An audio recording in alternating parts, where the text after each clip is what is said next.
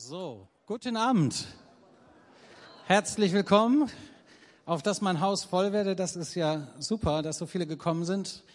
Wir haben mit Veranstaltungen unter der Woche immer nicht so gute Erfahrungen, aber das ist mal wieder eine Ermutigung, dass an einem Montagmorgen, nee, Montagabend so viele sich nochmal auf den Weg machen. War geplant, aber nein. Äh, wenn Leute mich gefragt haben, was ich heute Abend mache oder wenn ich eingeladen habe, habe ich immer gesagt, dass ihr müsst kommen, das ist spannender als jeder Krimi, denn das ist das echte Leben. Einen echten KGB oder ehemaligen KGB-Agent hier unter uns zu haben, ist eine Besonderheit. Wir begrüßen Jack Barsky und seine Begleiterin vom SCM-Verlag, Annette Friese. Mal ganz herzlich mit einem Bremer Applaus.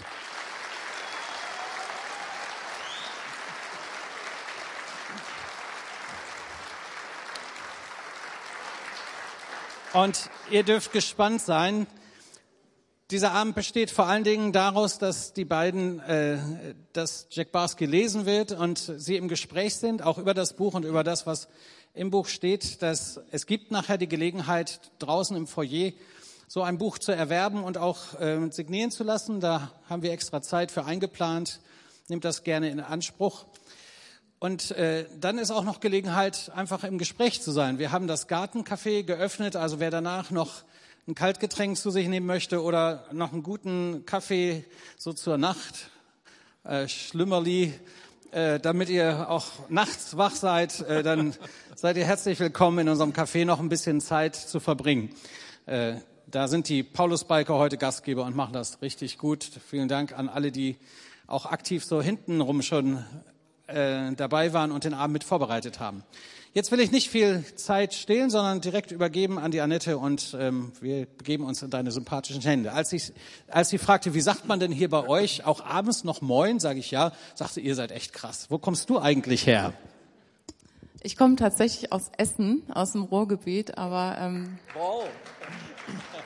das tut überhaupt nichts zur Sache, denn es geht heute auch nicht um mich. Genau. Einen guten Abend. Okay. Also, nochmal herzlichen Dank, dass wir heute hier sein dürfen. Ich freue mich sehr. Ich finde es toll, wie viele Leute hier sind. Richtig super, schön. Ich glaube, das ist der vollste Saal, den wir bislang hatten ja. auf unserer Tour. Toll, sehr schön.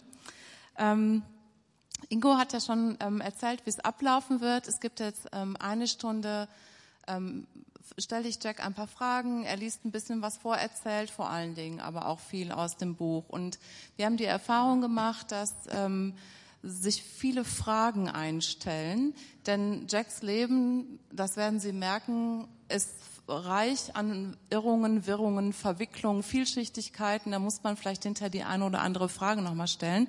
Und das machen wir hier hinterher auch im Saal. Wenn Sie Fragen haben, können Sie die hinterher gerne noch stellen. Gut, dann wollen wir keine Zeit mehr verlieren, dann steige ich ein. Jack, du bist geboren worden als Albrecht Dittrich in der ehemaligen DDR, in der Oberlausitz. Du hast in Jena studiert und du hast ähm, in Berlin einen Teil deiner Ausbildung absolviert. Wie war das für dich, jetzt wieder in Deutschland zu sein? Wir sind ja auch durch deine alte Heimat schon gereist, waren in Leipzig. Wie hat sich das angefühlt? Naja, nach äh, nach 40 Jahren, fast 40 Jahren, äh, während, während denen ich als Amerikaner gelebt habe, äh, da komme ich jetzt zu Besuch. Ähm, natürlich sind da alte Erinnerungen, da sind alte Freunde, da sind Leute, die ich 40, 50 Jahre lang nicht gesehen habe. Äh, aber wie gesagt, bei, äh, bei, mir ist es ein bisschen anders wie, als bei anderen Leuten, die von, sagen wir mal, von Deutschland nach Amerika ausgewandert sind äh, weil ich ja tatsächlich äh, mein, mein, meine deutsche Vergangenheit total unterdrückt habe, um als Amerikaner äh, äh so, gut auszusehen, wie ein Amerikaner zu agieren. Und äh, das, nach so vielen Jahren, da weckt man das eben nicht mehr auf. Äh, allerdings, und, und weiß will ich, will, ich, will ich noch sagen, hier nach Deutschland zu kommen, ist, ist wunderbar. Das ist, ein, das ist ein sehr schönes Land und da sind viele Sachen, die mir sehr gefallen. Äh, übrigens hatte ich immer den falschen Eindruck, dass die Leute im Norden sehr kalt sind. Das stimmt ja wohl gar nicht. Äh, das war ein sehr herzlicher Empfang. Äh, und was ich noch sagen will, die, die Disziplin, die Ordnung, das gute Essen, das gute Bier, viele gute Sachen. Aber es ist eben jetzt nicht mehr meine Heimat. Tatsächlich sind wir seit etwas über einer Woche unterwegs und wir sind auf der Jagd nach einem Kassler. Das haben wir noch nicht gefunden. Aber ich bin zuversichtlich, dass uns das noch begegnen wird. Wir folgen heute Abend mal ein bisschen der Spur, die das Buch so selber vorgibt. Und deswegen steigen wir jetzt mal ein ähm, in dem Moment, in dem ähm, äh, es tatsächlich losgeht mit einem, ähm, mit dem Turning Point in deinem Leben, der äh, im Grunde die ganz, ganz große Wende einleitet in deinem Leben. Ähm, eine Entscheidung, die du triffst, bei der du alles, wirklich alles, was du hast, aufs Spiel setzt. Wir befinden uns im Jahr 1988, kurz vor dem Ende des Kalten Krieges. Du bist ein sogenannter Illegaler in den USA, ein KGB-Spion, der die falsche Identität des verstorbenen amerikanischen Jungen Jack Barsky angenommen hat. Du willst beim KGB aussteigen. Welche lebensbedrohenden Konsequenzen das für dich hatte, das liest du uns jetzt mal in einer kurzen Passage vor. Nur noch eine kurze Bemerkung, äh, ein, ein, weiterer Hinweis dahin, dass ich tatsächlich mehr Amerikaner als Deutscher bin. Äh, die, das ursprüngliche, ursprüngliche Buch habe ich selbst geschrieben in Englisch.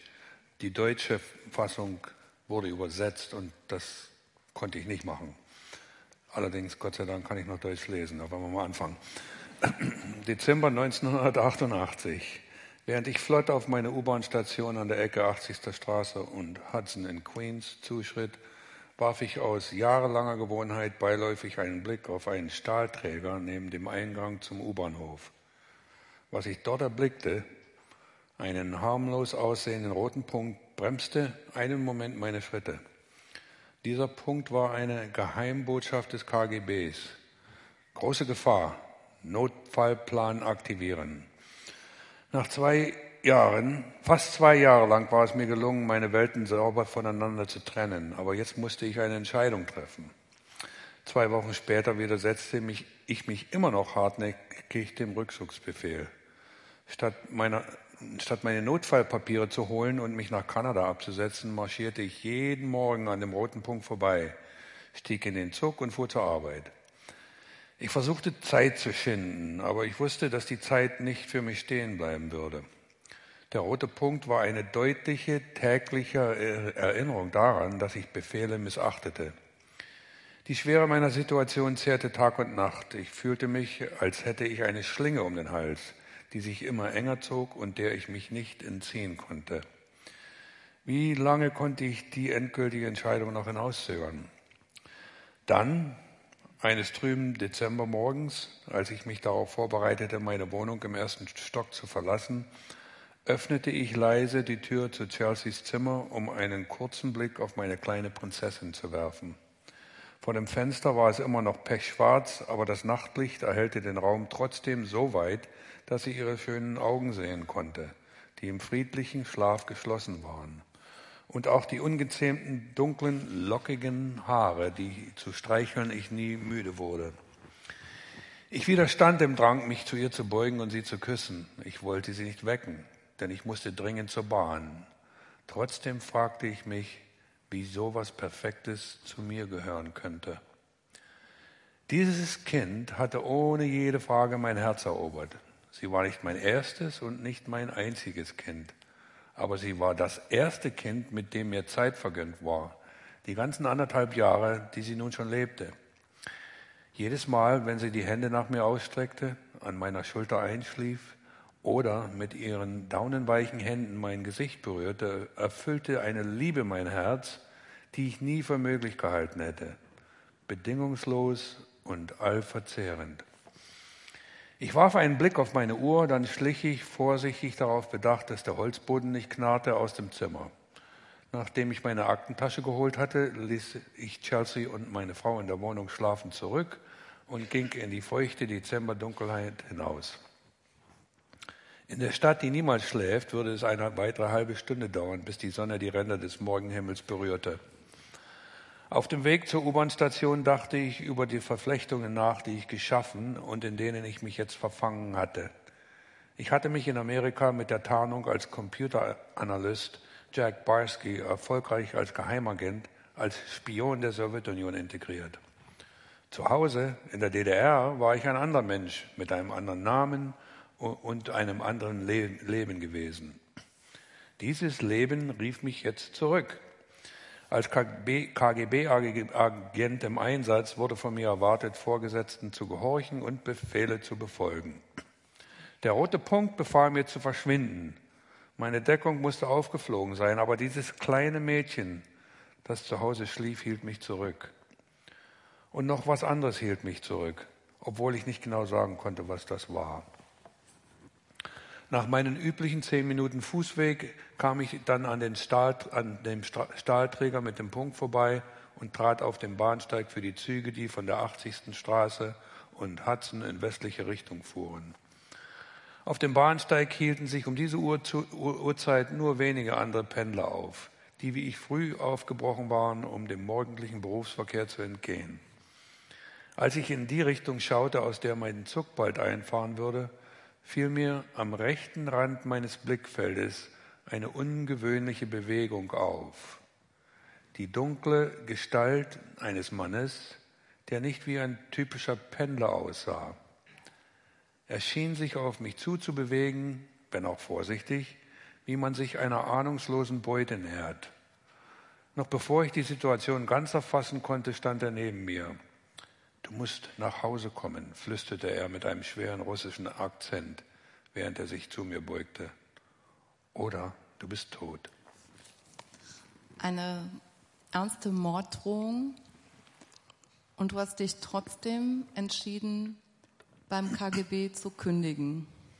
Das kann man nämlich, war auch ganz ähm, platt, dass man bei einem Geheimnis einfach kündigen kann. Ähm, das erzählst du uns gleich noch, wie das war. Aber was ich mich gefragt habe, wie hast du es geschafft, dass der KGB dich in Frieden gelassen hat, dich einfach erziehen lassen? Man, weil, so wie ich mir das vorgestellt habe, läuft man nicht einfach von einem Geheimdienst weg. Nee, das ist normalerweise nicht möglich. Allerdings, was äh, in, meiner, in meiner Situation, das war so eine Entscheidung, die sich so langsam angebahnt hatte. Äh, ich hatte die Kleine wirklich sehr lieb gewonnen und das war so eine Situation, die, die, die Liebe hat sich so an mich hinten herangeschlichen und mich total übernommen. Und äh, das war, das fing so an, als sie ein Jahr alt war und, äh, und wo sie schon mit mir so nicht reden konnte, aber mit Gesten und mit, mit ihren Augen. Äh, und ich kann mich noch an den Moment erinnern, eines Tages kam ich vom, äh, von, von der Arbeit nach Hause und da stand die da in ihrem kleinen Spielgehege und hat, stand da auf und hat die Hände am Gitter und hat mich so angeschaut und die hat tatsächlich riesengroße Augen, äh, immer noch heute. Äh, und die hat mich so angeschaut und, und die Augen haben zu mir gesprochen, die haben gesagt, ich liebe dich und ich brauche dich. Und als mir dann der KGB äh, befohlen hat, zurückzukommen, äh, da, war, da war ich jetzt äh, total ähm, von, ich hatte eine eine große Entscheidung zu treffen und das, die war nicht ganz so einfach. Ich war immer noch loyal, ich war immer noch in, äh, äh, der damaligen DDR treu. Ich hatte immer noch so einen ziemlichen Glauben an Kommunismus und, und ich war ja auch gewohnt, Befehlen zu folgen. Äh, außerdem, das gute Leben in Amerika war noch nicht so, das, hat, da war, das war noch nicht so da ich hatte sehr viele gute Dinge, die mich da in Deutschland, äh, in der DDR noch erwarteten. Aber letztendlich habe ich die Entscheidung getroffen, dass das alles nicht so wichtig war, dass ich den, die Kleine unterstützen muss, dass, dass ich für sie da sein will, dass ich sie aufwachsen sehen will. Und dann ist es eben so gekommen, ich habe ich hab da so eine großartige Idee gehabt, woher die kam. Äh, Christen können wahrscheinlich verstehen, wenn ich heute sage, dass, dass das vom Heiligen Geist kam. äh, und habe tatsächlich mit einem Geheimbrief an, nach Moskau äh die Arbeit äh, dann, ähm, wie sagt man das jetzt nochmal? Gekündigt. Ich habe es gekündigt, ja.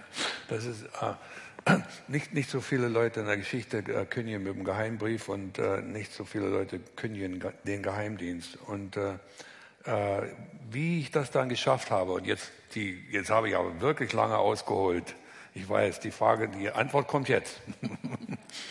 äh, ich habe ich hab ihn vorgelügt, ich habe ihm, äh, ihnen gesagt, dass ich äh, tödlich erkrankt äh, an AIDS war. Und die Lüge hat, das wusste ich natürlich nicht. Ich habe ich hab gehofft, dass, dass irgendwie, äh, dass sie das glauben und die haben das tatsächlich geglaubt. Und äh, die, damals, dieses AIDS war ein Todesurteil die Welt und, und am, am meisten die kommunistische Welt war furchtbar äh, vor, äh, ängstlich, Leute reinzulassen, die diese Krankheit haben äh, und, und die dann noch da, da, da reinschleppen. Und tatsächlich hat es geklappt. Äh, das wusste ich aber nicht gleich. Für drei, vier Monate hatte ich immer noch Angst, dass da was passieren könnte. Aber als es dann als dann das normale Leben weiterging, da wusste ich so ziemlich, dass äh, die mich tatsächlich auch entlassen haben. Jetzt haben wir schon mal eine der wichtigsten Wenden in Jacks Leben gehört. Und ähm, das Buch macht jetzt einen Sprung zurück, ganz an den Anfang, den machen wir jetzt auch. Ähm, und zwar geht es zurück an den Anfang, wie es eigentlich kam, dass du beim KGB eingestiegen bist. Wir haben über deinen Ausstieg gesprochen, jetzt sprechen wir über deinen Einstieg. Wir befinden uns im September 1970. Du bist gerade 21 Jahre alt, du studierst in Jena Chemie, du bist sehr gut, du bist ein aufsteigender Stern an der Universität, dein Weg ist vorgezeichnet, du wirst Professor werden, du arbeitest schon dort. Alles sieht auch nach wirklich einer tollen ähm, Zukunft aus. Es geht dir gut. Du sitzt in deinem Studentenzimmer, lernst, auf einmal klopft es an die Tür. Ja, de, zur damaligen Zeit im Studentenwohnheim, das Studentenwohnheim war typisch am Wochenende leer. Die meisten Studenten sind nach Hause zu ihren Eltern gefahren. Ich konnte nicht, weil mein Zuhause viel zu weit weg war. Und da saß ich da und habe da ein bisschen gearbeitet äh, und plötzlich klopfte es an die Tür. Das war schon ein bisschen ungewöhnlich. Äh, das, äh, und dann ist keiner reingekommen. Äh, das war auch ungewöhnlich, weil die Gewohnheit war unter uns Studenten, äh, dass, äh, dass man anklopft und gleich reingeht. Und da habe ich so ein paar, ein paar Sekunden gewartet und dann endlich gesagt, herein da wusste ich schon, dass das kein Student sein konnte. Und da die, die, ist die Tür aufgegangen und da war ein Fremder, der kam rein, so ein ziemlich kleiner Mann mit einem Trenchcoat, ähm, sah nicht wie ein Spion aus. Und der hatte noch so einen Gipsverband an der linken Hand und hat mich gefragt, äh, sind Sie Albrecht Dittrich? Äh, das war natürlich noch, noch komischer, weil da waren keine Namensschilder auf unseren Türen. Und da ich zur damaligen Zeit noch ein sehr schneller Denker war, da wusste ich, da ist, da ist irgendwas faul, ja, da stimmt was nicht. Und, äh, und der nächste Satz war mir, dann wurde mir klar, was da nicht stimmte. Da, da fragte mich, äh, der, der, stellte sich vor, nicht mit dem Namen, aber wie folgt. Äh, ich bin vom Karl Zeiss, das ist eine große, große Firma, immer noch in Jena und ich möchte mal mit Ihnen über Ihre Zukunft reden. Das war eine dumme Lüge, weil zur damaligen Zeit in der DDR Firmen nicht äh, Studenten angesprochen haben. Man wurde eben irgendwo hingesteckt nach Abschluss des Studiums. Und in dem Moment ist mir so ein Licht aufgegangen und das hat gesagt, Stasi. Angst habe ich nicht gekriegt, weil ich hatte keinen Grund, äh, mich vor der Stasi zu fürchten. Die, das einzige Verbrechen, was ich damals begangen habe, war natürlich Westradio zu hören, aber wir haben das ja alle gemacht. Jedenfalls habe ich jetzt, jetzt war ich natürlich mal neugierig und ich war schon immer neugierig. Das hat mir dann später auch in meiner Karriere auch ein bisschen geholfen. Äh, äh, ich war neugierig, was er denn will. Und da haben wir so ein bisschen unterhalten. Es ging, und ich wusste schon, irgendwann muss er mal mit was rauskommen. Und das war zwei Stufen. Die erste Stufe war, da hat er plötzlich die Geschichte geändert. Er sagt, äh, ich muss mich entschuldigen, ich, ich, ich, hab, ich bin wirklich nicht von, von, äh, äh, von Karl Zeiss, ich bin von der Regierung. Na, das war ja auch noch ziemlich blöde. Der hat sich da, äh, da selbst eine Falle gestellt. Ich hätte ja gerne mal fragen sollen, und, und von welcher Abteilung bitte? Äh, ich habe das aber sein gelassen und äh, da haben wir ein bisschen mehr geredet. Äh, und schließlich, letztendlich ist er mit der Frage rausgekommen, das ging so, können Sie sich vorstellen, mal in der Zukunft für die Regierung zu arbeiten? Und meine Antwort war, ja, aber nicht als Chemiker. Und so haben wir uns sozusagen zwischen den Zeilen äh, verständigt. Zwischen, äh, er, er, hatte seine Antwort und ich hatte äh, die Tür offen gelassen. Und dann haben wir uns noch einmal getroffen in, im Gasthaus und dann haben wir uns nochmal getroffen. Und plötzlich war da einer am Tisch, der da vorher noch nicht da war. Ich dachte, äh, das könnte möglicherweise ein Fremder sein. Aber mein mein Bekannter, der, den ich immer noch nicht beim Namen wusste, äh, ist dann aufgestanden, hat meine Hand geschüttelt und hat gesagt, das ist Hermann, äh, wir arbeiten mit unseren sowjetischen Genossen zusammen. Und so landet man eben beim KGB. Okay, du hast dann ähm, mit diesen Männern dich regelmäßig getroffen, über eine lange Zeit in dem Restaurant Sonne in Jena. Oh, auch viele äh, im Auto. Äh, äh, die, die, Sonne war dann ziemlich, die Sachen, die wir besprechen äh, mussten, dann, die waren ja dann geheim. Dann so geheim und, und, genau. und, da haben wir uns dann sehr, sehr lange Zeit in, in, in einem Auto getroffen. Aber du hast ja dann ähm, verstanden, worum es geht, KGB, Spionage. Ähm, es wurde auch klar, in welche Richtung das geht. Meine Frage an dich ist jetzt, was hat dich als junger Mann veranlasst, eigentlich ähm, ein KGB-Spion zu werden? Wie, was hast du gedacht dazu, persönlich und politisch? Das eine, eine muss ich noch sagen, äh, zu der Zeit in Jena, da, da habe ich noch nicht gewusst, ob ich das machen will. Aber ich war eben sehr neugierig, äh, wo das hingeht. Und natürlich, da, ähm, äh, ich war dazu hingezogen aus äh, verschiedenen Gründen. Erstens und äh, wichtigstens, ich war tatsächlich überzeugter Kommunist.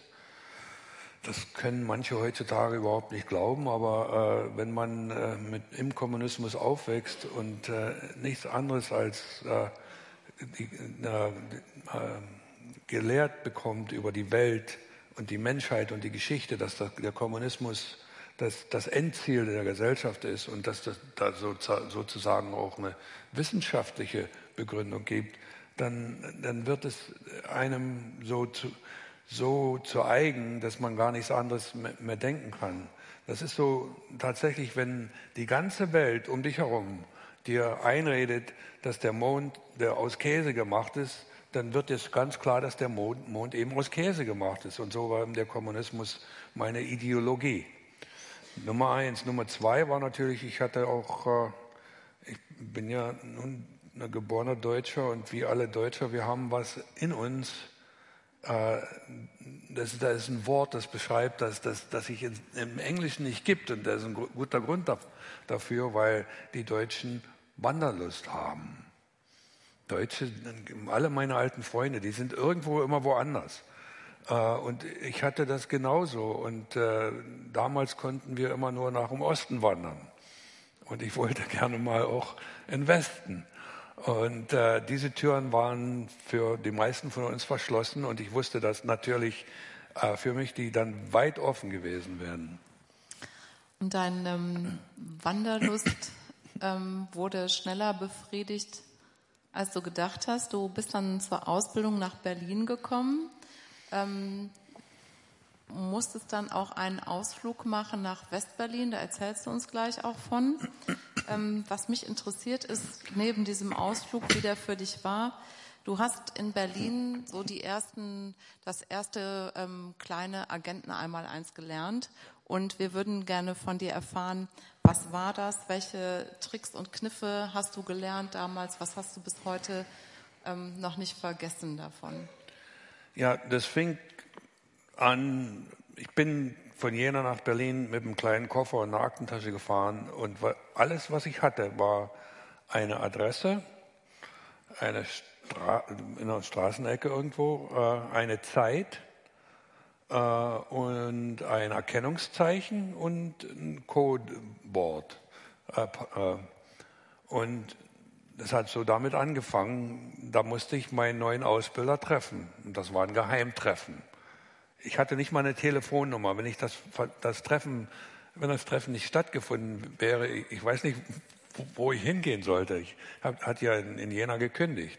Ja, das war Geheimtreffen. Wir haben sowas geübt. Wir haben geübt, äh, herauszufinden, äh, ob dir jemand folgt, ob du unter Überwachung bist, ob dein Haus äh, durchsucht wird, ob deine, deine, deine, äh, die Post möglicherweise geöffnet war. Dann haben wir äh, Kommunikation äh, geübt, äh, besonders Geheimschrift,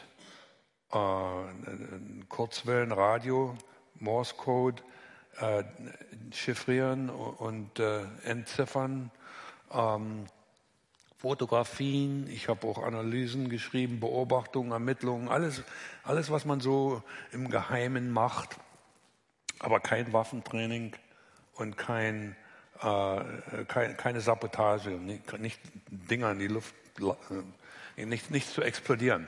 Äh, und noch ganz wichtig, äh, man, man hat mir gesagt, jeder Geheimagent muss noch eine andere Sprache lernen. Und ich habe dann äh, Englisch gelernt. Und erzähl uns nochmal noch von deinem Ausflug nach Westberlin, der dann anstand. Ja, so, ähm, das war ein wichtiger äh, Moment ich hatte keine Ahnung, wie wichtig das sein könnte. Äh, man hat mir einen DDR-Reisepass gegeben mit einem Eintrag, dass ich nach Westen gehen konnte und hat mich dann durch den U-Bahnhof äh, Friedrichstraße in Westberlin eingeschleust. Friedrichstraße war nur von den Russen bewacht. Die Amerikaner haben nicht an der anderen Seite gestanden. So, dann bin ich dort aufgetaucht und das Erste, was mir eingefallen ist, da gibt es ja so viel Farbe. Es war bei, bei uns drüben war alles braun und grau. Äh, und das Zweite, was mir aufgefallen ist, und das war natürlich, weil ich große Angst hatte, da waren so viele Polizisten. In der DDR, die Polizisten hatten, hatten, diese auffällige grüne Farbe und im Westen, die waren so leicht blauer, aber ich habe sie alle gesehen. Und tatsächlich hatte ich furchtbar große Angst, weil für mich das war das Lager des Feindes. Und hier, ich war das erste Mal äh, und ich hatte eben im Kopf, dass ich da irgendwann mal hingehen werde dass, dass, und, und, und un, Unfug anstiften würde. Und irgendwie dachte ich, dass, dass man das sehen kann. Äh, ich habe mich dann eben durchgekämpft und ein Bier getrunken, eine Bockwurst gegessen und wieder zurück. und das war eine Prüfung, die man bestehen musste, weil ich mal später erfahren habe, dass ein alter Schul Schulfreund von mir, äh, den ich zufällig getroffen hatte, der hatte sich mir, mir dann seine, seine Vergangenheit ausgeschüttet und, und hat mir gesagt, und dann bin ich nach West-Berlin gegangen und das konnte ich nicht aushalten. So, deshalb, deswegen, das war so wichtig, ähm, dass, man, dass man sozusagen äh, sich daran gewöhnt, beim Feind in, im Feindeslager da rumzurennen. Du hast also eine ähm, erste kleine Feuerprobe bestanden. Ähm, die nächste Station ist Moskau. Hier ähm, wirst du ganz stark geschult und gedrillt. Du musst fließend Englisch lernen. Und zwar ähm, musst du komplett deinen Akzent ähm, ablegen, was wirklich ähm, hart war. Du hast viele Stunden pro Tag gelernt und geübt ähm, und wirst zum Illegalen für die USA ausgebildet. Dein Ausbilder in Moskau, sein Deckname Sergei, ähm, der sagt dir aber auch noch was anderes, was auf dich wartet. Der malt dir ein schönes Bild und ähm, was er dir zu sagen hatte, das wollen wir jetzt noch mal kurz hören. Das liest du uns vor. Nur noch mal eine Bemerkung. Äh, Sergei hat mich sehr beneidet. Äh, die, da war so eine romantische Vorstellung über diese Kundschafter des Friedens. Ganz, und ganz besonders die, ganz besonders die dann äh, in den USA arbeiteten. Und äh, er hat mir mal gesagt, wenn ich so die Sprache so lernen könnte, wie, die, wie du das lernst, da würde ich das auch gerne machen wollen. Und hier ist äh, so ein bisschen Dialog, äh, den wir hatten. Äh, Sergei fängt an. Fängt an. Du wirst ein Mann sein, von dem alle Frauen träumen. Er seufzte, aber in seinen Augen funkelte der Schalk. Wie meinst du das? Ich war neulich im Kino. Es lief ein Agentenfilm und ich hörte zwei Frauen hinter mir sagen, einen solchen Mann würde ich gern, gern kennenlernen. Ich musste lachen. Ich wurde zwar tatsächlich als Geheimagent losgeschickt und die Aura, die damit verbunden war, ließ sich nicht leugnen. Aber geheim bedeutete, dass ich niemandem verraten konnte, was ich machte. Wenn ich mich an die Regeln halte, was ich natürlich tun werde, kann ich mir nicht vorstellen, wie mir der Job als Geheimagent genauso nützen sollte wie James Bond. Wir lachten beide, da dies eindeutig stimmte. Schließlich hatten wir alle Puzzleteile zusammengefügt und ich war startbereit. Es gab sonst niemanden, von dem ich mich verabschieden musste. Äh, der Name, der jetzt kommt, ist meine, meine deutsche Ehefrau. Christiane war der einzige Mensch in der DDR, die wusste, wohin ich ging und was ich tun würde. Meiner Familie und einigen Freunden wurde erzählt, dass ich erneut meinen Beruf gewechselt hätte und zur Wissenschaft zurückgekehrt sei. Ich sei zu Interkosmos 77 gegangen, einer Organisation der Warschauer Paktstaaten, die unter der Leitung der Sowjetunion den Weltraum erforschte. Um dieser Geschichte Glaubwürdigkeit zu verleihen, versorgte mich der KGB mit, aus, mit, einem offiziell aussehenden Dokument, das besagte, dass ich für fünf Jahre am Baikonur Kosmodrom in Kasachstan arbeiten würde, einer Einrichtung, die nur mit Erlaubnis der sowjetischen Regierung betreten werden konnte. Dieser Ort wurde gewählt, um meine Verwandten, besonders meine Mutter, davon abzuhalten, mich an meinem neuen Beschäftigungsort besuchen zu wollen. Ich schickte meiner Mutter dieses Dokument und erklärte ihr, welche neue Richtung ich einschlug. Als nächstes musste ich die vielen Details eines Reiseplans auswendig lernen, der in Moskau begann und mich dann auf mehreren Umwegen nach New York führen sollte. Dazu gehörten konkrete Fluglinien und Flugnummern, Treffpunkte und Signalorte in Rom, Wien und Mexiko und die Namen und Biografien der fiktiven Personen aus drei gefälschten Pässen, die ich unterwegs benutzen würde.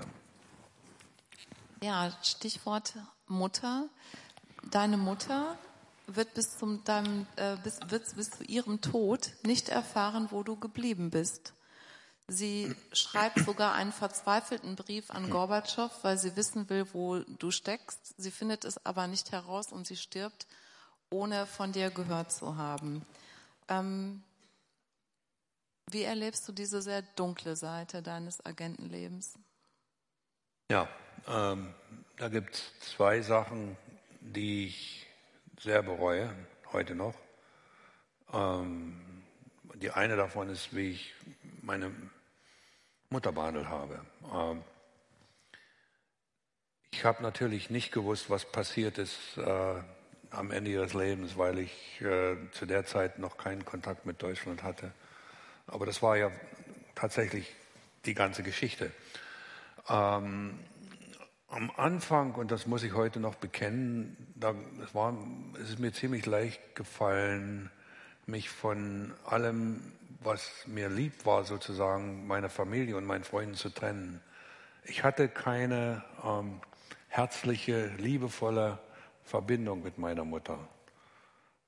Ich war sehr dankbar dafür, dass sie mich großgezogen hat, dass sie mich gekleidet hat, mir zu essen gegeben hat und so weiter und so fort. Aber es war alles so ziemlich kalt.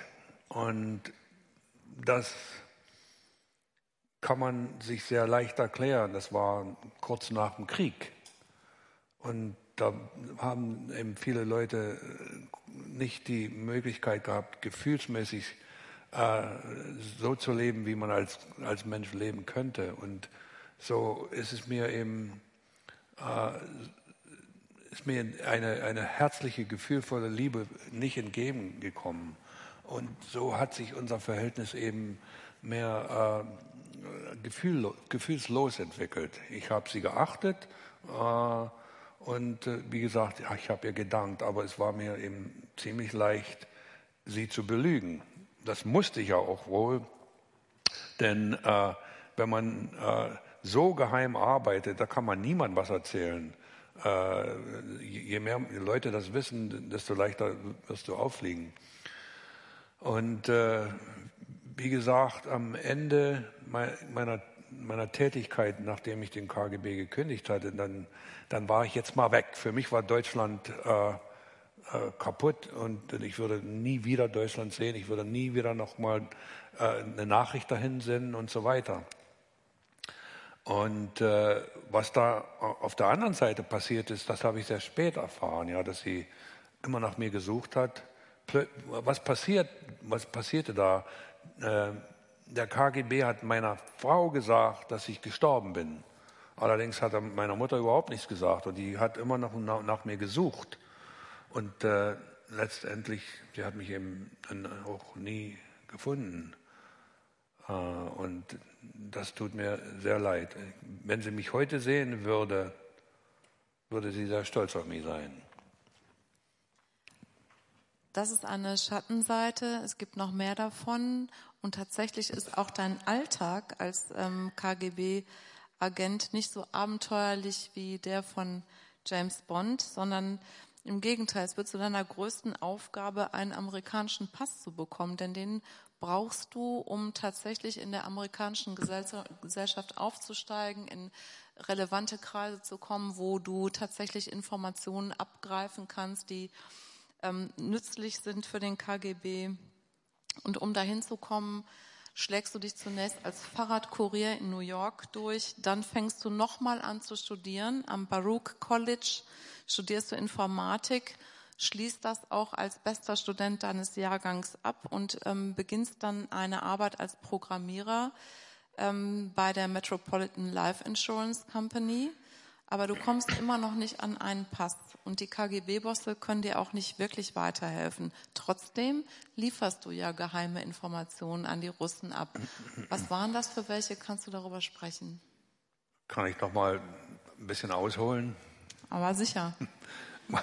Weil tatsächlich äh, den, die, die, äh, die, die, Dokumente, die echten Dokumente zu erlangen, das war schon eine sehr schwere Aufgabe.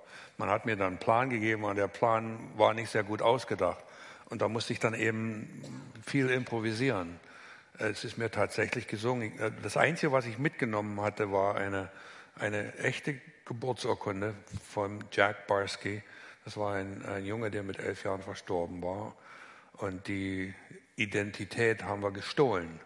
Aber ich hatte nichts anderes und dann musste ich eben noch zumindest eine Fahrerlaubnis machen und eine Sozialversicherungskarte kriegen, um arbeiten zu können. Die Fahrerlaubnis äh, ist so wie ein, wie ein äh, interner pa äh, Pass und die Sozialversicherungskarte war nötig, um arbeiten zu können. Und dann habe ich als Fahrradbote angefangen und dann sollte ich einen Pass kriegen und das hat nicht geklappt und äh, da haben wir Fehler gemacht. Ähm, äh, um den Antrag äh, auszufüllen. Aber das wird jetzt ein bisschen kompliziert und zu lang, das, das ist im Buch beschrieben.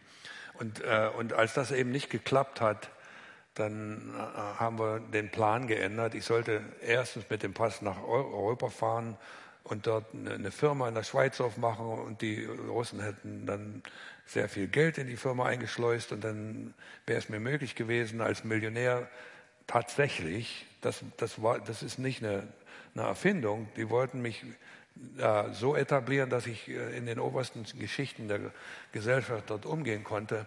Und das hat eben nicht geklappt. Also, dann habe ich nochmal angefangen zu studieren und habe da einen großen Fehler gemacht. Das war mir nicht bewusst, dass man mit ein, wenn man mit 1,0 äh, den Abschluss macht, dass man da auch eine Abschlussrede halten muss. Und als äh, Geheimagent, das war aber nicht so eine gute Idee. ähm, und jetzt komme ich wieder zur Antwort deiner Frage. Ähm, das ist immer so eine schwierige Frage äh, zu beantworten, weil man nie weiß, ich weiß, was ich geliefert habe. Ich weiß aber nicht, äh, welchen Wert das hatte. Erstens mal war es sehr wichtig für den KGB zu wissen, dass die da so Leute wie ich hatten. Ich habe vor drei Wochen zum ersten Mal einen Kollegen hier getroffen, der auch DDR-Bürger war und tatsächlich Nachbar, als Nachbar äh, in, in, New York für, für, eine Zeit gelebt hat. Die, die, äh, die, Tatsache, dass wir da lebten, war wichtig für sie in, im Falle, wenn die, äh, die Spannungen zwischen den Ländern so groß waren, dass äh, viele Diplomaten rausgeschmissen wurden, weil natürlich die Hälfte, zumindest die Hälfte der sowjetischen Diplomaten KGB-Agenten waren. Äh, und dann waren die Leute, die da noch übrig blieben, waren wir, ja, sozusagen äh, hinter der Front. Allerdings habe ich dann auch viele Leute kennengelernt und profiliert, die man möglicherweise angeworben hatte. Habe ich keine Ahnung, ob das passiert ist. Sowas sagt man nicht. Ich habe Stimmungsberichte äh, wie die, geschrieben, wie die Leute auf gewisse politische Ereignisse in der Welt reagiert haben. Äh, und äh, ich habe dann auch spezielle Aufträge ausgeführt. Aber eins muss ich sagen, und ich bin heutzutage sehr froh darüber, dass ich niemals persönlich Geheimnisse in der Hand hatte und die niemals solche Geheimnisse direkt an die Sowjetunion weitergeben konnte. Wir kommen noch mal zu einem anderen Thema, auch noch mal ein dunkles Kapitel. Du ähm, hast in Deutschland deine Frau Christiane zurückgelassen und auch deinen Sohn Matthias. Du hast aus einer früheren Beziehung deinen Sohn Günther auch in Deutschland zurückgelassen und in USA heiratest du nochmal Penelope, von der hast du auch zwei Kinder bekommen, Jesse und Chelsea. Du bist also doppelt verheiratet, ein Doppelleben. Ähm, wie wurdest du zum Spion, der zu viel liebte? Du hast jetzt mal gerade den Endzustand beschrieben. Es ist allerdings ein bisschen anders vorgegangen. Es ist nicht so, dass ich plötzlich gedacht habe, naja, da gibt es ja Vorbilder. Jetzt bin ich Geheimagent, jetzt ich, lebe ich in zwei Welten, da kann ich auch zweimal heiraten. Das war nicht der Plan. Ähm, ich hatte allerdings eine Freundin in, in den USA äh, und eines Tages hat sie mir erklärt, dass sie illegal dort lebte. Da habe ich noch einen Illegalen getroffen, aber die war wie viele andere, die äh, äh, in den USA illegal äh, leben und, und dort immer noch heutzutage noch sind. Und die hat dann mir gesagt, die muss mal jemand heiraten, damit sie äh, äh, zumindest die grüne Karte erlangen kann. Und da habe ich Mitleid mit ihr gehabt und habe ich nach langem Überlegen habe ich gesagt, das kann ich machen. Ich hatte ja schon die Dokumente, die notwendig waren und äh, da habe ich sie geheiratet und dann sind wir, haben wir die grüne Karte äh, bekommen. Es ist interessant, dass ein Illegaler einem anderen Illegalen äh, zur, eventuell zur Staatsbürgerschaft ver, verholf. Und, aber die, die ganze Sache war so, ich, wir haben uns abgemacht, dass wir uns danach wieder scheiden lassen werden. Allerdings ist dann eben was passiert, was man, wenn man ein bisschen drüber nachgedacht hätte, was man voraussagen hätte können, die ist schwanger geworden. Und so ist dem die Chelsea, die, die da in, in diesem äh, äh, am Anfang vor, äh, vorgekommen ist, die, ist die entstanden. Und jetzt hatte ich plötzlich zwei Familien. Und das war eine unhaltbare Situation, weil man sowas nicht zusammenbringen kann, nicht in der, Lage, in der Situation, in der ich war. Du hast ähm, uns am Anfang schon von diesem ganz bedeutsamen Turning Point erzählt, als deine Tochter Chelsea wirklich dein Herz berührt und du sagst, ich bleibe bei Chelsea und lasse die andere Familie in Deutschland hinter mir. Du entscheidest dich also gegen den KGB, du kündigst dort und du versuchst ähm, ein stinknormales US-amerikanisches Leben zu führen, tauchst unter und ähm, arrangierst dich in diesem Land. Ähm, neun Jahre später gibt es wieder einen Moment, in dem sich dein Leben dramatisch ändert. Und zwar taucht der FBI auf. Und ähm, es gibt einen FBI-Agenten, Joe Riley, der dich schon lange beobachtet hat. Er hatte sich sogar als Ornithologe hinter deinem Haus versteckt und hat die. Und mein, mein durch meinen Müll untersucht. Und er hat sich da mal persönlich bei mir beschwert, weil im Sommer das war nicht so eine, so eine angenehme Aufgabe. Aber da hattest du noch gar nichts von ihm gemerkt? Nee, überhaupt nicht. Ähm, es gab einen Moment, wo er sich dann gezeigt hat und von dem Moment erzählst du uns jetzt. Ja, es war, wie gesagt, schon neun Jahre, nachdem ich mich äh, vom KGB abgesetzt hatte und äh, da hatte ich total schon vergessen, dass ich mal ein Spion war. Da hatte ich total vergessen, dass ich mal Deutscher war. Ich war eben so ein normaler Mittel, Mittelstand amerikanischer Biedermann mit einem Haus, zwei Kindern, äh, zwei Autos äh, und äh, das Leben war gut.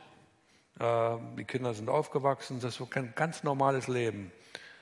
Und äh, eines Nachmittags, es war im Mai, da bin ich am Freitagnachmittag nach Hause mit dem Auto gefahren und da war so eine Mautstelle, wo ich da 50 Cent äh, da reinstecken musste. Und als ich dann äh, da rausfuhr, langsam, da hat mich ein Polizist zur Seite gewinkt hat gesagt, und hat gesagt, äh, äh, Routinekontrolle, können Sie mal bitte aussteigen. Das war so ein bisschen ungewöhnlich, aber ich habe mir nichts dabei gedacht, bin ausgestiegen und dann ist es wieder passiert wie am Anfang des Buches. Da ist jener von hinten an mich angekommen. Und ich habe mich dann umgedreht und da war ein Mann in Zivilkleidung, der hat seinen Berufsausweis gezeigt und gesagt, FBI, wir möchten mal mit Ihnen reden. Na, wie, was er mir dann später erzählt hat, da bin ich weiß wie eine Wand geworden, weil er plötzlich in, in dem Moment äh, wie so ein großer Damm äh, hinter denen sich alle meine Erinnerungen befanden, aufgebrochen ist und alles wieder auf mich zukam. Ähm, das hätte, da hätte man eigentlich ohnmächtig werden können. Äh, und ich war wahrscheinlich ziemlich nahe dran. Dann bin ich ihm ins Auto gefolgt und da saß sein, sein, äh, sein Partner und der hatte eine Pistole da am Knöchel, die ich sah. Und da wusste ich natürlich, das ist ziemlich ernst. Und nach ein paar Minuten Autofahrt, die, die waren, wir waren alle stille, keiner hat geredet, dann, dann habe ich den Mut gefasst, mal zu fragen, äh, bin ich jetzt verhaftet? Und der, der Joe, der Leitagent, der Führungsagent da, der, äh, der hat gesagt, der sagte nein. Und dann, und das hat er mir bestätigt, das ist tatsächlich ist nicht meine Erfindung. Äh, und dann habe ich mal tief Luft geholt und, und gefragt, warum hat man denn so lange gebraucht? Und das hat das Eis ein bisschen gebrochen und äh, wir sind dann in so ein Motel gefahren, wo die eine ganze Menge Zimmer gemietet hatten und am, im Korridor, an, da war eine Wache an einem Ende und eine Wache am anderen Ende und die hatten mich dann in der Mitte da verhört und für ungefähr zwei Stunden. Aber tatsächlich, nach zwei Stunden hat sich das erwiesen, dass sie die Wahrheit gesprochen haben. Die haben sie mich nach Hause gehen lassen. Allerdings äh, mit einer strengen Warnung. Wenn Sie denken, dass Sie jetzt wegrennen könnten, wir haben alle Straßenecken bewacht, da, da gibt es nicht. Die, die, das, das ist unmöglich. Aber wo sollte ich denn hinrennen? Da war keine DDR mehr, da war keine Sowjetunion mehr. Äh, ich war ja schon tot. Äh, so, da war, da war nicht, nicht wegzurennen. Die einzige Chance, die ich hatte, war tatsächlich mit ihnen zusammenzuarbeiten und dann hoffen, dass sie mir die Freiheit lassen und meine, mir die Kinder nicht wegnehmen und, und, und die ganze Familie nicht zerstören. Tatsächlich ähm, arbeitest du mit dem FBI zusammen, nicht als ähm, FBI-Agent, aber ehrenamtlich, kann man so sagen. Ja. Joe Riley. Als Berater. Als Berater. Joe Riley, ähm, der FBI-Agent, der dich enttarnt hat, wird dein bester Freund. Ihr spielt lange Jahre zusammen Golf, bist auch heute noch gut mit ihm befreundet. Aber du sagst Und ja, hat auch das Nachwort für, fürs Buch ja, geschrieben. genau, er hat das Nachwort im Buch geschrieben. Ganz toll, das ist wirklich beeindruckend, was er über dich schreibt, wie er dich einschätzt und wie sehr er dich wertschätzt. Ähm, aber jetzt muss man auch feststellen, tatsächlich ähm, der eiserne Vorhang ist gefallen, es gibt die DDR nicht mehr, die Sowjetunion ist zusammengebrochen. Ähm, du bist mit einem FBI-Agenten befreundet. Ähm, alle Werte haben sich umgedreht. meine Frage an dich ist, du hast ähm, den Glauben an den Kommunismus verloren. Wie kam es dazu? Wie hast du dich gefühlt in dieser Zeit? Ja, ähm, langsam, aber sicher ist es dazu gekommen. Das fing damit an, dass, äh, dass als ich dann äh, einen richtigen Beruf hatte und äh, bei einer Firma angefangen habe, dass, dass sich herausstellte, dass die, die, die ganze Geschichte, die man uns erklärt hat in, in, in der DDR, dass ja, die, die bösen äh, großen Firmen in den USA alle Menschen ausbeuten und dass es allen schlecht geht und die Arbeitnehmer immer äh, ja, nur arm, arm, arm wie Kirchenmäuse sein, sein würden. Das hatte eben nicht gestimmt. Tatsächlich hat diese Firma sich fast so benommen wie der Staat in der DDR. Die haben mir, die haben mir versprochen, ja, wenn du hier anfängst, dann kannst du auch in 40 Jahren zu, dich zur Ruhe setzen und kriegst eine schöne Rente, eine goldene Uhr. Das hörte sich so wie DDR an. Wenn, ja, wir, wir, wir, wir, äh, wir sorgen dich um dich, uns um dich.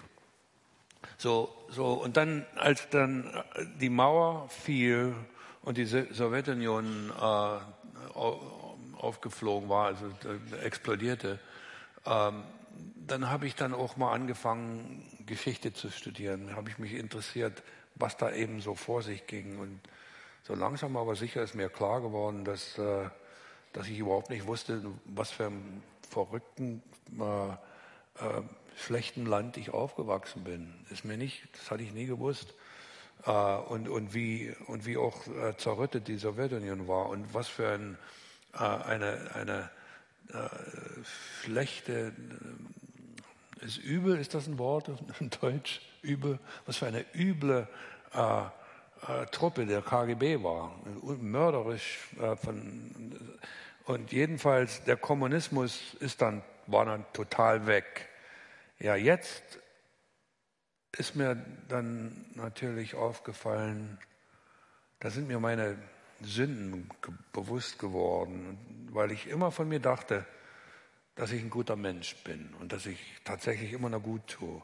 Und diese Sünden, diese Verbrechen, die, die ich begangen habe, äh, ich habe gelogen, ich habe gestohlen, äh, ich habe meiner Frau und meiner, meiner Mutter wehgetan, die, alle diese schlechten Dinge, da hatte ich immer eine Begründung dafür. Die Begründung war, dass ich einer größeren Sache diente. Und plötzlich war die größere Sache weg. Äh, und was da übrig war, waren nur die Sünden. Und das ist schwer zu verarbeiten. Äh, wusste nicht, was ich damit machen sollte. Und, und zur gleichen Zeit hat dann auch eine persönliche Krise angefangen. Äh, als meine Tochter 18 Jahre alt war, dann, dann ist sie aus dem Haus ausgezogen und äh, zum Studium gegangen, weit weg. Mein Sohn war schon nah dran, ihr zu folgen. Äh, die Zweckehe, die, wir, die ich hatte, ist, äh, die hat nicht mehr so funktioniert. Und das Haus, das große Haus mit einem Swimmingpool und einem Wasserfall, das fühlte sich so an, als wie so ein goldener Käfig. Jetzt, jetzt wusste ich tatsächlich nicht mehr, wozu ich auf der Welt bin. Und da bin ich in eine Depression verfallen. Da habe ich mehr getrunken als normale Menschen. Ich habe ziemlich viel äh, ja, am Abend getrunken, weil ich Angst vor der Nacht hatte. Und zu der Zeit habe ich dann das einzige Gedicht geschrieben, das ich je geschrieben habe, und wahrscheinlich werden kein anderes folgen. Und das Gedicht, das ist im Buch. Äh, das, das habe ich betitelt Einsamkeit. Und der letzte Satz des Gedichtes sagt eben, ich bin einsam.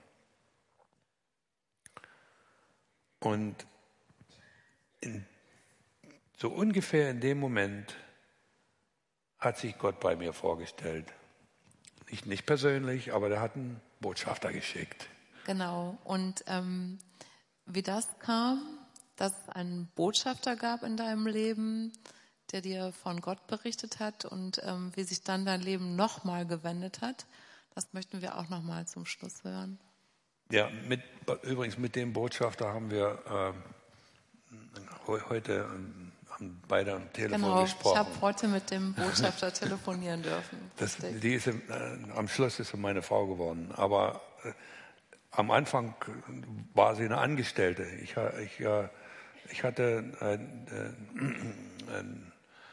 ich musste eine, eine, neue Assistentin einstellen und wir äh, interviewten da so einige ähm, Damen, die sich beworben hatten. Und die eine war super gut. Äh, die Personalabteilung, so wie auch ich, wir dachten, die ist die beste. Die hatte nur so einen kleinen Haken. Die hat äh, ziemlich klar gesagt, äh, ich muss Ihnen nur eins sagen, ich bin überzeugte Christin und wenn das hier nicht geht, wenn Ihnen das hier nicht passt, da kann ich hier nicht arbeiten. Das war ziemlich aggressiv.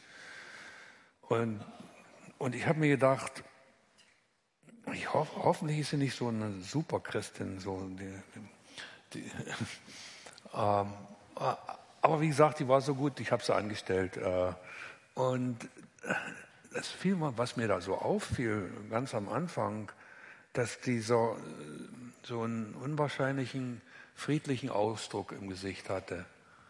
Ich habe sie mal gefragt, wo kommt denn das her? Äh, warum sind sie do, sind so, äh, so friedlich? Äh, und die Antwort, der hatte ich überhaupt nicht drüber nachgedacht. Naja, das muss wohl Jesus sein.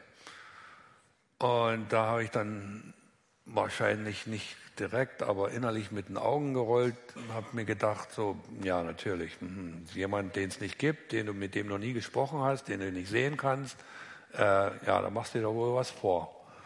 Äh, aber jetzt ging es langsam los. Äh, ich, ich, ich, sag, ich erzähle Leute immer, dass, dass man sich so vorstellen kann, als ob äh, Gott äh, ein Angler ist, der ja Fisherman, ja, das gibt es ja in der Bibel, äh, der den, die, einen Haken auswirft und jetzt war der, die, der Köder vor meiner Nase und jetzt fing es an und da habe ich angebissen. Ich habe hab sie mal gefragt, naja, ich will mal sehen, wie, wie gut Sie schreiben. Zeigen Sie mir mal ein Essay, weil ich eben sehen wollte, ob sie noch äh, Potenzial hatte, noch weiter aufzusteigen in der Firma. Und da hat sie mir ein Essay über das Buch von Ruth ge gegeben. Äh, und das habe ich gelesen. Und dann habe ich gesagt, ja gut, aber jetzt muss ich ja möglicherweise auch mal das Original mir ansehen. Und die hatte da eine Bibel in der Tasche und die hat sie davor, hat es mir gegeben und da waren Lesezeichen drin. Sie war vorbereitet. Äh, und, und tatsächlich habe ich mit 57 Jahren das erste Mal die Bibel aufgemacht und sie, mit, sie bewusst gelesen. Und dann ist es mir so eingefallen, warte mal, das ist ja das Buch, das, die, das, das hat so viele Leser wie wahrscheinlich alle anderen Bücher in der Geschichte der Menschheit zusammen. Und ich habe keine Ahnung, was drin steht. Und da habe ich sie, die, äh, die junge Dame, ihr Name ist Shauna, habe ich Shauna gefragt, äh, äh, kann ich mir das mal ausborgen? Und da war sie auch noch vorbereitet. Da hatte sie eine CDs da, die, die können Sie mal nehmen äh, und, äh, und die sich anhören im Auto. Und das habe ich dann auch gemacht. Und natürlich ist die Bibel nicht so einfach. Da gibt es Fragen und ja, wenn man einen Experten da gleich in, bei, bei, auf der Arbeit hat, da kann man solche Fragen stellen und Antworten bekommen. Und da haben wir dann uns verabredet, jeden Morgen um 8.30 Uhr, bevor die Arbeit anfing, uns in einen kleinen Raum zu setzen und äh, über die Bibel zu sprechen. Wir haben das viel später äh, als geheime Bibelstudie bezeichnet. Ähm, und äh, jetzt kommt noch ein, äh, ein anderer Schritt, der sehr bedeutsam war. Äh, und die Schorner hat mich in das Leben der christlichen Philosophie eingeführt. Und da gibt es zum Beispiel einen sehr bekannten Autoren, C.S. Lewis, den sie mir empfohlen hat.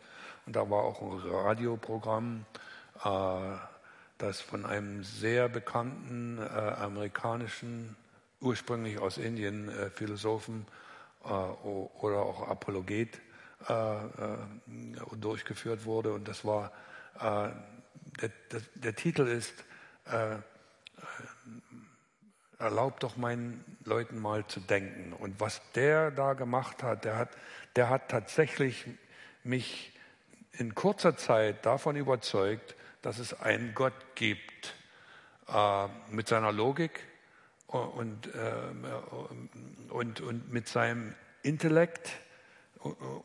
Es, wurde mir eben klar, dass meine, meine, die Idee, die ich hatte vom Christentum, dass da die Leute, die Christen sind, äh, zum ersten nicht sehr intelligent sind und zum zweiten das, das, ihren Glauben als Krücken benutzen. Der Mann war nicht, der passte da nicht rein.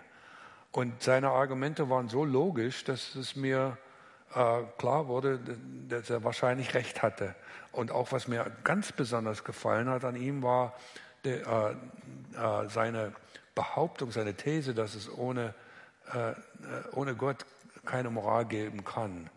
Und ich war mir bewusst, dass ich von meiner eigenen Seite, dass er wahrscheinlich recht hatte, weil ich, ich selbst äh, ja eben mir, mir, mir hatte diese, diese äh, die äußerliche Kraft gefehlt, mich moralisch zu machen. Und äh, wie gesagt, ich war jetzt, ich hatte schon mal angebissen und äh, unser Angler hat mich so langsam ans, äh, ans Ufer gezogen. Der nächste Schritt war dann, dass mich die Schauner dann in ihre Kirche eingeladen hat. Davor hatte ich aber Angst. Ja, ich, ich war ja schon mal in Kirchen, aber nur als Tourist. Und wir hatten uns, aber ich war eben neugierig, die hat mir das auch so erklärt, da schöne Musik und alles wunderbar. Aber ich wusste ja nicht, was da wirklich passiert. Und wir hatten uns verabredet, ähm, äh, auf dem Parkplatz zu treffen und die war zu spät. Und da habe ich eben gewartet, weil ich tatsächlich nicht allein da reingehen wollte weil ich dachte, die würden mich sofort erkennen, als ich, dass ich Neuling bin und mich da zur Seite stellen und mir mich angreifen, um meine Sünden zu bekennen und, äh, und so weiter und so fort. So machen wir es. ich wusste ja nicht. Ich, äh, ich, äh, und die kam dann und ich habe sie vor mir da reingeschubst und da hat ihr überhaupt keiner, überhaupt keiner sich umgedreht haben wir uns hingesetzt. Die Musik war sehr angenehm und dann die Predigt war ganz genau, was ich brauchte. Das, war, das Thema war die Liebe unseres Herrn. Und der, der äh, Pastor, der hatte genau so einen, so so einen Ausdruck auf, äh, in seinem Gesicht, wie ich bei Schana bemerkt hatte. Und ich habe hab mich dann bei ihm vorgestellt und der hat mir noch ein Buch gegeben. Äh, äh, das war, äh, ich glaube, ich weiß nicht, wie die, wie die deutsche Übersetzung heißt, auf der Suche nach Christus. Und das ist ein Buch, das den historischen Christus verfolgt, verfolgt, nicht verfolgt. und das habe ich gelesen und, das, und, und die Kirche hat mir gefallen und, und da bin ich eben wiedergegangen und wiedergegangen und, und da war ich aber immer noch kein Gläubiger. Das ist dann eines Tages so plötzlich gekommen. Äh, und wahrscheinlich Leute, die äh, hier sitzen, äh, die sich zum Christentum bekannt haben, haben wahrscheinlich eine ähnliche Situation erlebt. Das war, für mich war es eine, das war unerwartet und nicht nur zeitlich, sondern auch örtlich, weil es auf dem Golfplatz stattgefunden hat. Da habe ich äh, mit einem Freund Golf gespielt und habe da rum, rumgestanden. Wer, der hat seinen Ball gesucht oder was und ich musste eben noch warten. Und da stand ich da und da war ich sehr besinnlich, habe mich umgeguckt, habe den Himmel angeguckt und die weißen Wolken und plötzlich, ohne Warnung, da kam da aus mir eine Stimme und die sagte, ich weiß, dass du Gott bist. Und da war es ihm passiert. So es ist mir dann sehr leicht gefallen, äh, am nächsten Gottesdienst äh, zum Altar zu gehen und mich als Anhänger Jesus zu bekennen. Und dann ein paar Monate später sind, bin ich dann auch getauft worden, so richtig ins Wasser. und äh, dann, dann, zwei Jahre später habe ich dann den, den Botschafter, die Botschafterin geheiratet in der gleichen Kirche. Du hast ganz ähm, am Ende deines Buches fasst du das nochmal sehr schön zusammen, ähm, was dir der Glaube bedeutet. Und ähm, das wollen wir jetzt als letztes nochmal von dir hören. Das sind tatsächlich die letzten Passagen in dem Buch, die ich geschrieben habe. Als ich mehr über den christlichen Glauben erfuhr, stellte ich fest, dass er wie angegossen zu mir passte. Um ein Bild, um ein Bild zu gebrauchen, wenn man kalte Hände hat, hat man darin kein Gefühl. Die Hände sehen sich nicht nach Handschuhen und sie wissen nicht einmal, dass es Handschuhe gibt. Erst wenn die Hände dann langsam warm werden, fangen sie an, Schmerz zu empfinden. Dann sind, sie die wärmenden, dann sind die wärmenden Handschuhe sehr willkommen. Jesus Christus hat einen großen Teil meiner Schmerzen weggenommen und ich kann auf dieser Erde in dem Wissen leben, dass meine Sünden, die ich wissentlich oder unwissentlich begangen habe, durch sein großes Opfer vergeben sind. Ich bin gelandet. Ich bin endlich zu Hause. Da mir erlaubt wurde, ein dokumentiertes Vermächtnis meines ungewöhnlichen Lebens zu hinterlassen, bete ich, dass dieses Vermächtnis sich mit einem einzigen Wort beschreiben lässt. Liebe. Ich bin Jesus so dankbar für die größte Liebestat, die man für einen anderen je erbringen kann. Ich danke meiner Frau, dass sie mir geholfen hat, die Wahrheit zu erkennen. Und ich will meine Kinder ermutigen, ein Leben voll Liebe zu Gott und ihren Nächsten zu führen. Einen anderen Weg gibt es nicht. Okay, Jack, vielen Dank, dass du uns an deinem Leben heute hast so teilnehmen lassen, dass wir so tief reingucken dürfen. Vielen Dank, bin uns sehr geehrt.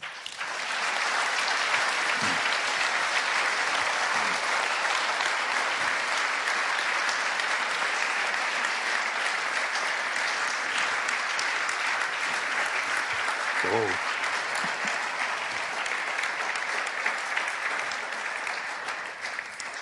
Toller Applaus, vielen Dank. Dein Applaus. Ähm, wir hatten gesagt, äh, wenn Sie noch Fragen haben, dann können wir die jetzt noch beantworten. Ich sehe Sie leider ziemlich schlecht. Ähm, ich glaube, es gibt jemand, der mit dem Mikrofon, ach, da steht schon eine Dame. Wenn Sie mal sich melden, wo noch Fragen sind. Ah, sehr gut.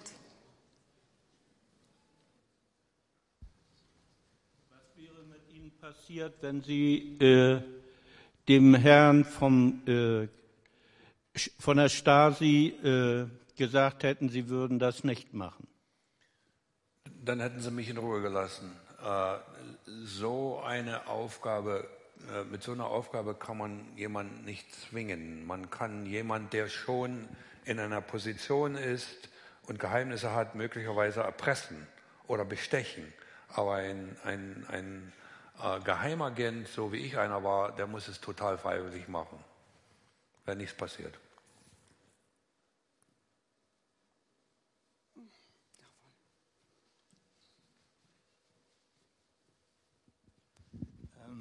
Lieber Albrecht, hattest du auch irgendeine Nummer bei dem KGB? Also wahrscheinlich nicht 0815, aber äh, gibt es, gab es so einen Menschen äh, mit, so einer, äh, mit so einem Image wie der 007? Also hattet ihr auch die Freiheit oder das Recht äh, zu, äh, zu töten? Das wäre eine Frage. Und die zweite Frage wäre, empfindest du heute noch äh, die, den Willen, Reue zu zeigen und die Opfer, die du damals ausspioniert hast, in irgendeiner Form heute noch mal zu kontaktieren? Okay, erstmal die Nummer. Äh, keine Nummer, äh, aber Decknamen. Ich hatte, zwei. Äh, und jetzt töten war, das war überhaupt nicht im Programm. Ich hatte auch keine, kein Gift bei mir. Das ist alles total übertrieben. Die haben natürlich getötet. Aber das war eine andere Abteilung. Die Leute, mit denen ich umgegangen bin, die hatten wahrscheinlich davon gewusst, aber mir hat, mir hat man das vorenthalten.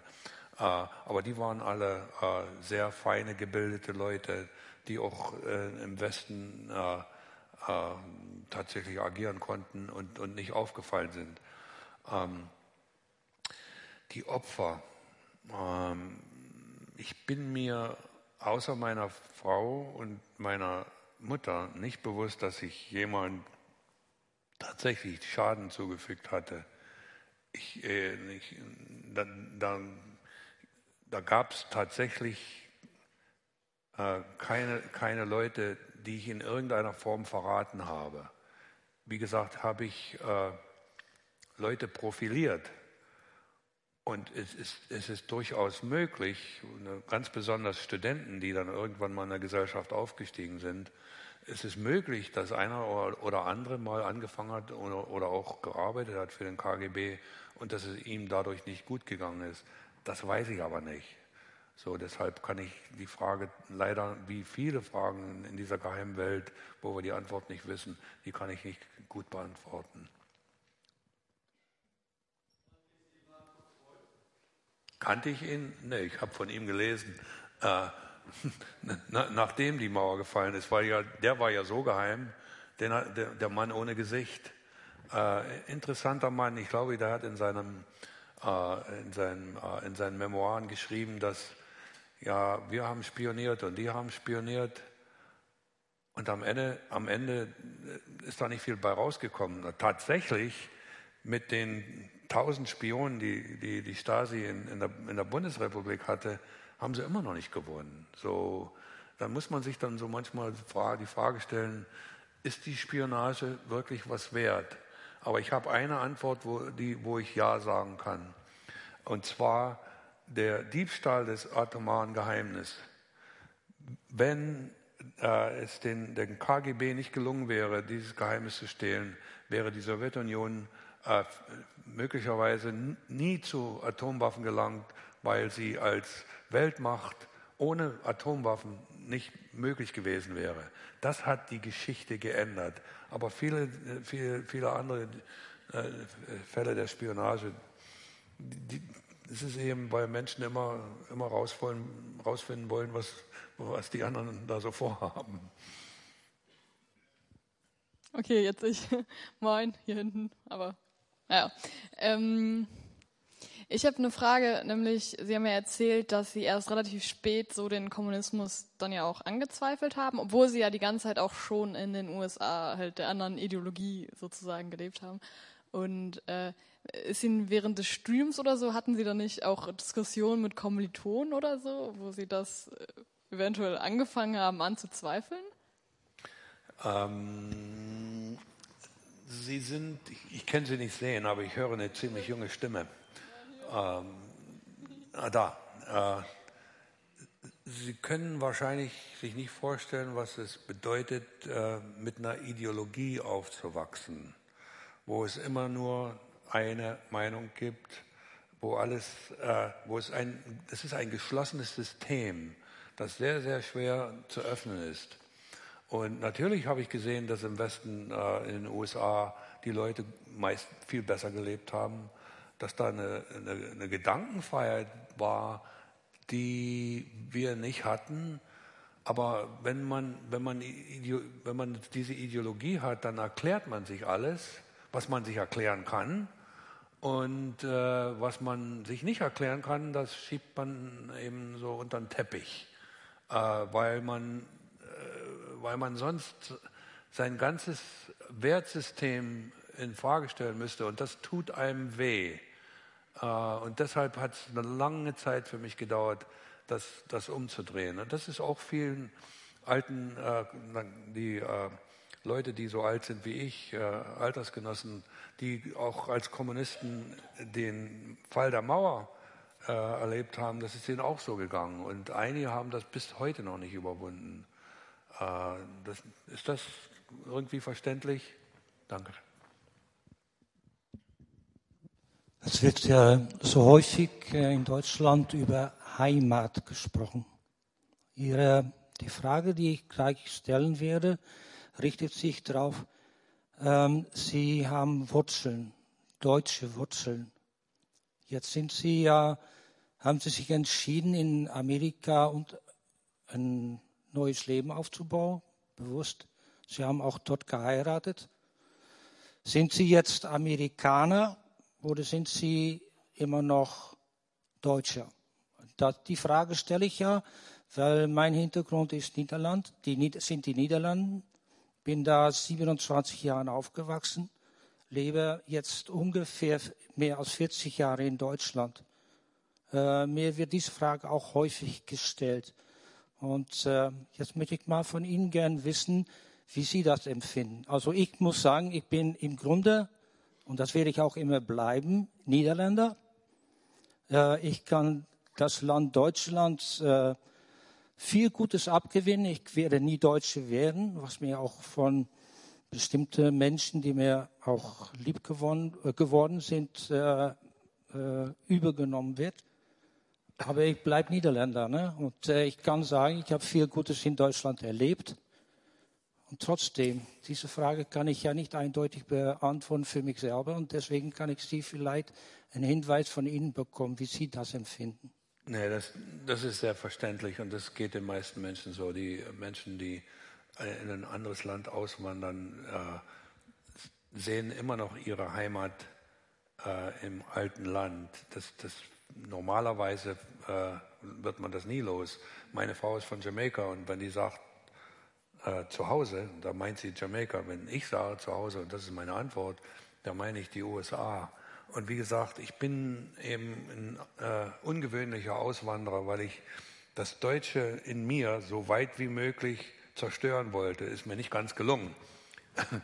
Äh, und so bin ich eben möglicherweise jetzt 60 Prozent Amerikaner und 40 Prozent Deutscher, aber äh, gefühlsmäßig äh, und im, im, im, insgesamt auch äh, intellektuell bin ich jetzt mehr Amerikaner als Deutscher.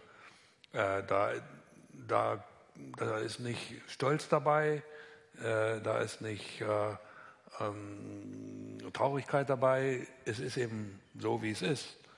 Äh, und, und, wie gesagt, da gibt es eine gute Erklärung. Ich, ich musste so weit wie möglich das Deutsche vergessen. Und jetzt habe ich so lange in den USA gelebt, dass es mir eben dort wohl, da fühle ich mich besser. Das, ein, das eine, was, was ihr nicht habt, was wir haben, ist viel Raum. Bei uns ist alles größer. Sie müssen doch einen Auftrag gehabt haben. Ich kann mir nicht vorstellen, dass Sie zehn Jahre, ich, hier spreche ich. Ja, äh, tut mir leid. Ich kann mir nicht vorstellen, dass Sie zehn Jahre Spion waren, ohne dass man Ihnen einen konkreten Auftrag gegeben hat. Das wäre normalerweise aus meiner Sicht üblich. Wie weit sollten Sie eventuell. Waren Sie mal beim Geheimdienst? Nein. Aber das, das ist trotzdem die Frage, meine ich, trotzdem berechtigt, denn wenn der Geheimdienst hat ja ein berechtigtes Interesse. Genau. Und das Interesse muss konkret formuliert werden. Das ist mein Gedanke. Ja, das ist und wenn man so gesprochen wie ein guter Deutscher. Ja. Weil sie einen guten Auftrag erfüllen sollten. Ja. Hat, hatten Sie eventuell was mit Industriespionage zu tun? Weil das ist ja heute auch, man hört, wie viel Spionage ja, und wie viel Geld den, den, der Industrie vergeht durch Industriespionage. Ich kann mir einfach, hatten Sie einen Auftrag oder haben Sie einfach frei wählen dürfen, was Sie machen? Ähm, da, es ist, ist, so irgendwie eine Mischung. Erstens war, wie ich schon mal gesagt habe, äh, der erste Auftrag war sehr konkret. Äh, leb dich da ein und, äh, und äh, beginnen, beginne ein Leben wie ein Amerikaner als Maulwurf sozusagen. Ja? Das war ein konkreter Auftrag. Äh, und dann kam eine ganze Menge allgemeiner Aufträge. Lern so viel wie möglich Leute kennen, arbeite dich in der Gesellschaft nach oben. Ähm, da waren tatsächlich, und man kann sich das nicht so richtig vorstellen, da war keine Liste, mach das, das, das und das. Warum das so war, kann ich mir nicht vorstellen. Wie gesagt, äh, die haben immer gehofft, dass ich irgendwie äh, selbstständig in die richtige Richtung gehen würde. Und die hatten da diese Vorstellung, dass ich, dass mir möglich wäre, zum Beispiel Kontakte aufzunehmen mit, mit äh, Leuten, die äh, Einfluss auf die amerikanische Politik haben. Da gibt es diese Thinktanks äh, oder Politiker und so weiter. Aber das war sehr, äh, nicht sehr konkret. Ähm, und jetzt mal die Antwort da tatsächlich, äh, ich war ausgebildet, äh, politische Spionage zu betreiben. Äh, aber tatsächlich ganz am Ende hat man mir, mich gefragt, da, da, ich ja in, in der Informatik arbeitete, äh, mal was zu stehlen. Wo, wo, irgendwas, ja, was immer ich auch finden konnte. Und tatsächlich habe ich da äh, eine, eine so 90 Seiten oder so Soft Software äh, geklaut und nach äh, Russland geschickt, äh, eine Kopie. Äh, ob die das benutzt haben oder nicht, kann ich nicht sagen, aber äh, ähm, die Industriespionage war tatsächlich, und, und, das wissen Sie sehr gut, das war äh, ziemlich ausgebreitet. Da, die, die, die, DDR hat viel geklaut und, so, und die, die Russen haben auch sehr viel aus den USA rausgeschmuggelt, aber meistens äh, Leuten abgekauft. Ja. Ähm, können wir bei den Fragen mal kurz aufstehen, damit Jack sehen kann, wer zu ihm ja, spricht? Danke. Super, danke schön. Guten Abend.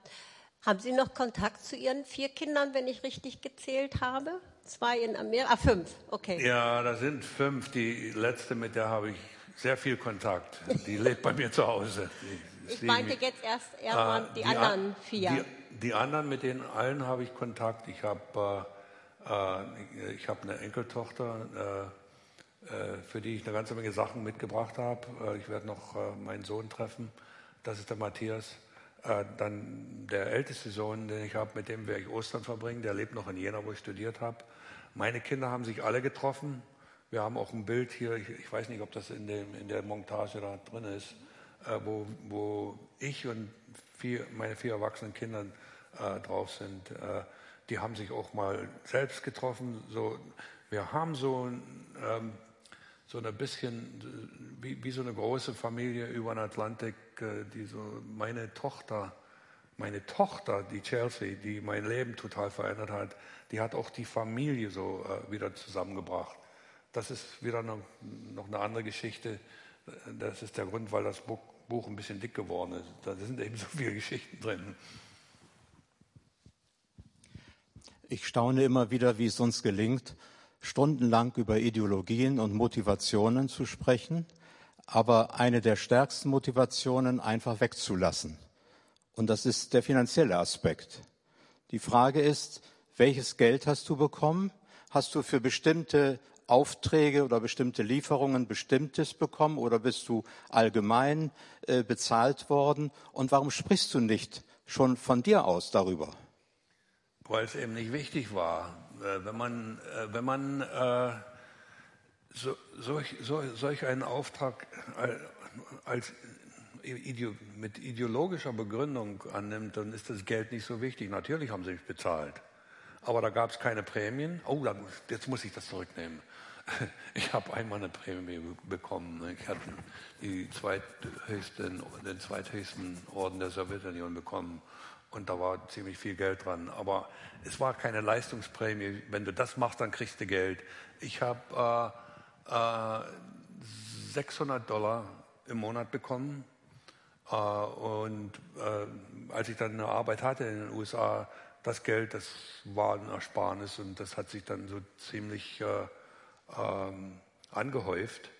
Äh, aber, aber das habe ich nicht mehr gesehen. Das hat man tatsächlich zumindest einen Teil davon hat man mein, meiner Frau gegeben, weil, weil ich gefragt, in, in, meinem Abschiedsbrief habe ich gefragt, ihr das Geld zu geben.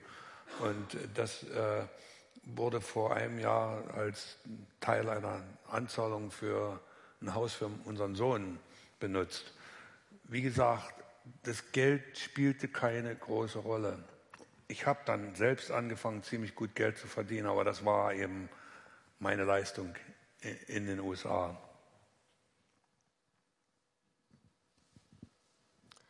Die eine Frage wurde schon beantwortet, die Beziehung zu deinen Kindern. Wie weit hat aber Jesus die Beziehung zu dir und deinen Kindern haben? Können deine Kinder auch deine Botschaft, dein, dein verschiedenes Leben, diese zwei Welten, drei Welten, die du ja fast gelebt hast, wie weit sind deine Kinder auf diesen neuen Weg, diesen letzten guten Weg eingegangen? Wie weit konntest du darauf Einfluss nehmen? Ähm, die, so langsam aber sicher.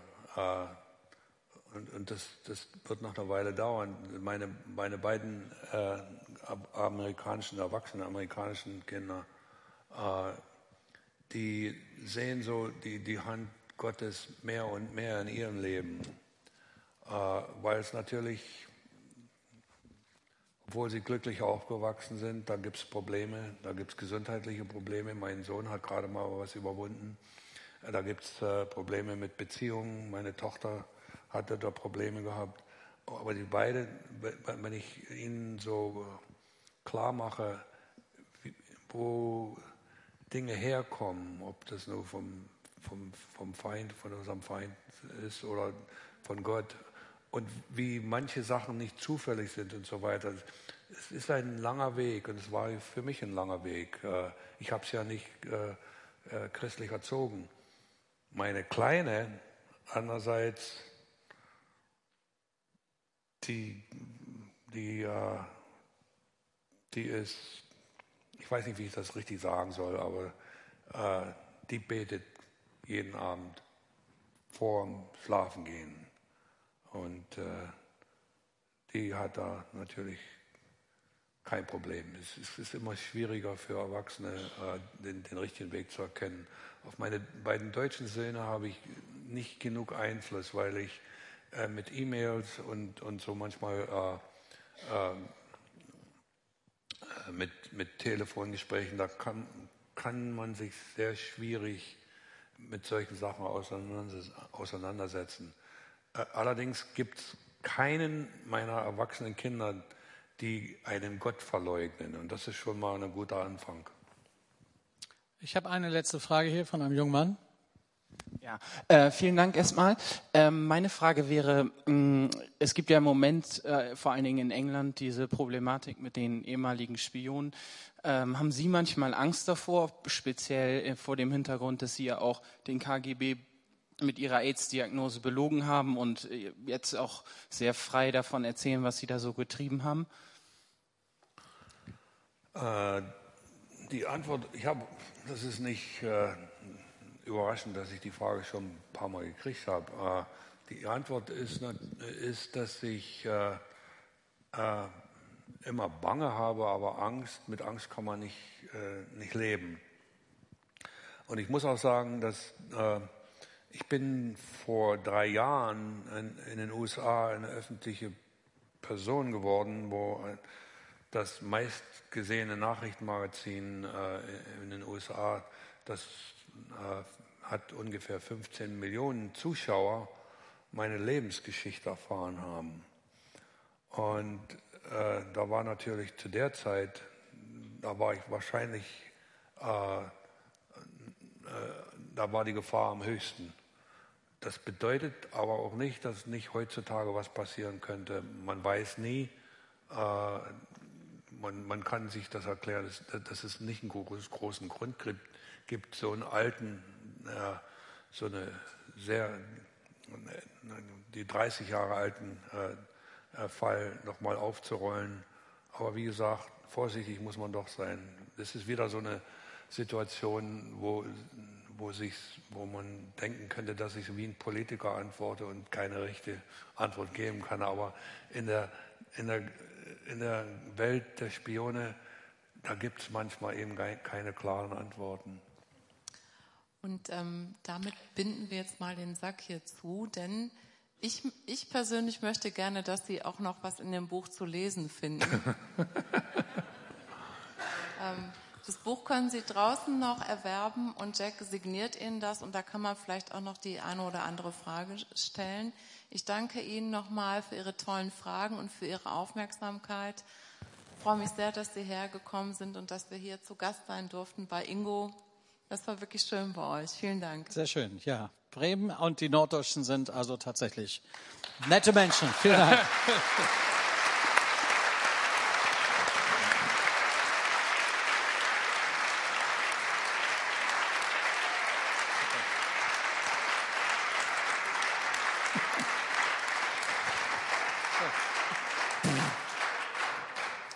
Und die jungen Leute haben so lange durchgehalten. Ihr seid echt super. Was ist eure Parole nochmal? Oh, come on.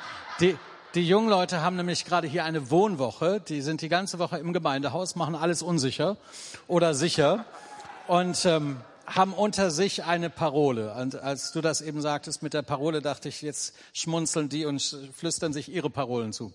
Genau, also euch noch eine gute Woche hier, den Paulus-Bikern unter uns, die heute auch ihr Treffen haben und mehr oder weniger für diesen Abend auch äh, zur Verfügung gestellt haben.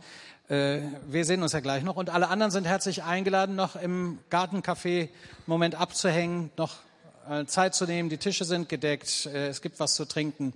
Äh, dann können Sie, könnt ihr den Abend ausklingen lassen. Wir sagen nochmal von Herzen Dank und freuen uns. Ähm, das war für mich heute Abend auch was ganz Spannendes. Ich habe gedacht, gestern noch saß er auf dem roten Sofa im Das Magazin vom NDR.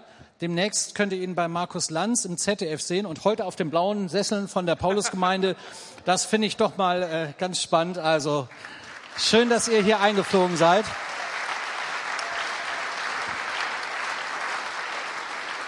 Genau. Ich würde gerne zum Ende dieser Veranstaltung noch mit uns beten. Vater im Himmel, und vor allen Dingen ist das eine Geschichte, die etwas mit dem größten Wunder zu tun hat, das im Leben eines Menschen passieren kann. Wenn du dich offenbarst, wenn sie erkennen, dass du der Herr bist und dass du uns liebst und nichts kommt über diese Tatsache und über diese Erfahrung hinaus, zu erfahren, dass jeder Mensch von Gott geliebt ist und dass jeder, der sich an dich wendet, dich auch finden kann. Und diese Botschaft und das, was das für die ganze Ewigkeit ausmacht, das wollen wir behalten, neben all dem Spannenden, was wir gehört haben.